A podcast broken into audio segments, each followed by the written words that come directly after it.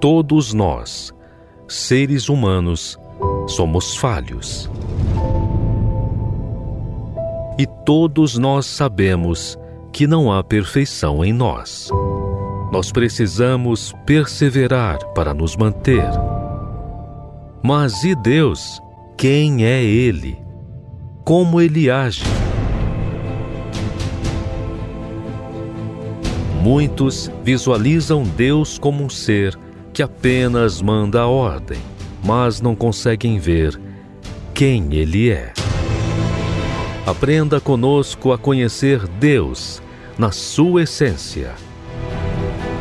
Como Ele age, como Ele vive e como Ele é. Quem Ele é.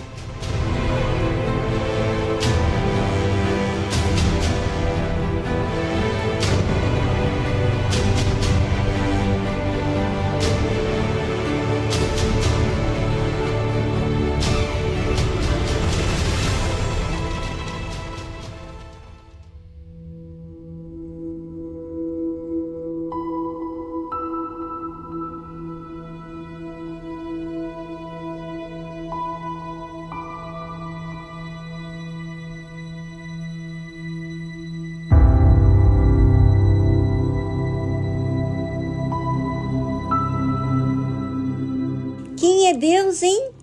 Quem é Deus? Eu vou dizer para você. O meu Deus fala aqui em Salmos, capítulo 78, versículo 5, diz assim: Porque Deus estabeleceu um testemunho em Jacó. Ou seja, Deus, ele faz uma mudança que nenhum médico, nenhum pai, mãe, filho, filha pode fazer. Só ele pode fazer. O meu Deus, ele afirma um testemunho, ou seja, não é um testemunho que é como uma onda do mar. Um dia está lá em cima, outro dia está lá embaixo. Não, ele estabelece um testemunho, quer dizer, uma mudança de vida que dura para todo sempre. Esse é o meu Deus. E ele, como diz aqui, e pôs uma lei em Israel a qual deu aos nossos pais para que a fizessem conhecer a seus filhos. Ou seja, Deus, ele colocou uma ordem. Ele dá toda a condição para o seu povo de ser disciplinado diante de qualquer situação. Para quê? Para que nós falássemos para os nossos filhos, para as pessoas dele e não dos problemas, não dos problemas que estão à nossa volta. É, muitas vezes você ou eu ou qualquer ser humano fica falando coisas que não vão acrescentar em nada. Sabe o que que faz? Ah, sim, acrescenta mais emoções. Mas quando você fala das coisas de Deus, da lei dele, do testemunho que ele fez em Jacó, e não só de Jacó, mas de tantas vidas. Ah, da minha própria vida eu tenho que falar. Muita coisa Deus tem feito na minha vida. Testemunho que Deus estabeleceu. Ou seja, não foi algo que passou e eu perdi com o tempo. Não. Existe até hoje uma estrutura para as dificuldades que virão na minha vida. Então, a qual deu aos nossos pais para que fizessem conhecer seus filhos, para que pusessem em Deus a sua esperança.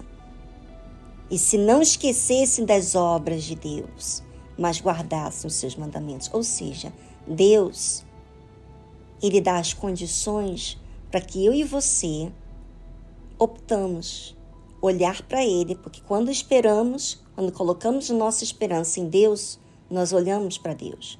Quando nós colocamos a nossa esperança em, em pessoas, nós olhamos para as pessoas. Mas quando eu escolho disciplinar a mim mesmo, os meus olhos estão voltados aos problemas, eu falo: não, eu vou olhar para Deus. Eu escolho olhar para Deus. Eu coloco a minha esperança em Deus. E eu meu, eu relembro do que Deus tem feito na minha vida, das obras que Ele tem feito. E não só lembro do que Ele tem feito, quer dizer, eu esqueço de observar os problemas que estão me acontecendo ao meu redor e eu guardo a palavra dele. Quer dizer, eu mantenho aquela palavra de Deus acesa dentro de mim. Esse é o meu Deus. Ouvinte, as pessoas, quando elas é, não conquistam, quando as coisas não acontecem do seu jeito, o que, que elas fazem? Elas se matam, elas partem para cima, elas brigam com as pessoas, elas xingam, elas matam. Para quem tem Deus, não tem que fazer nada disso. Não é necessário, porque não há esse espírito ruim dentro da gente, porque a gente olha para Deus. Deus toma a nossa frente. É Ele que está diante de nós. É Ele que conduz, é Ele que tem permitido tudo o que está acontecendo. E eu sei que o resultado vai ser sempre benéfico. Deus vai ganhar.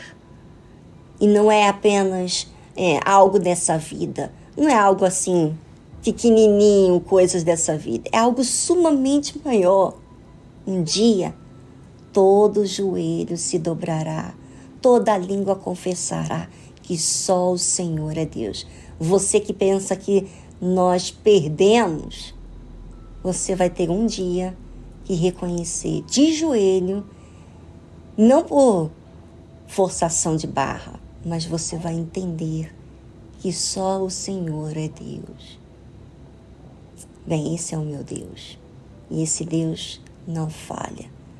Quem tem essa fé viva, vive essa fé, vai ficar melhor agora com tudo que tem pela frente, porque nós não nos guiamos pela vista, nós somos guiados por aquilo que cremos num Deus Todo-Poderoso. Esse é o Deus vivo.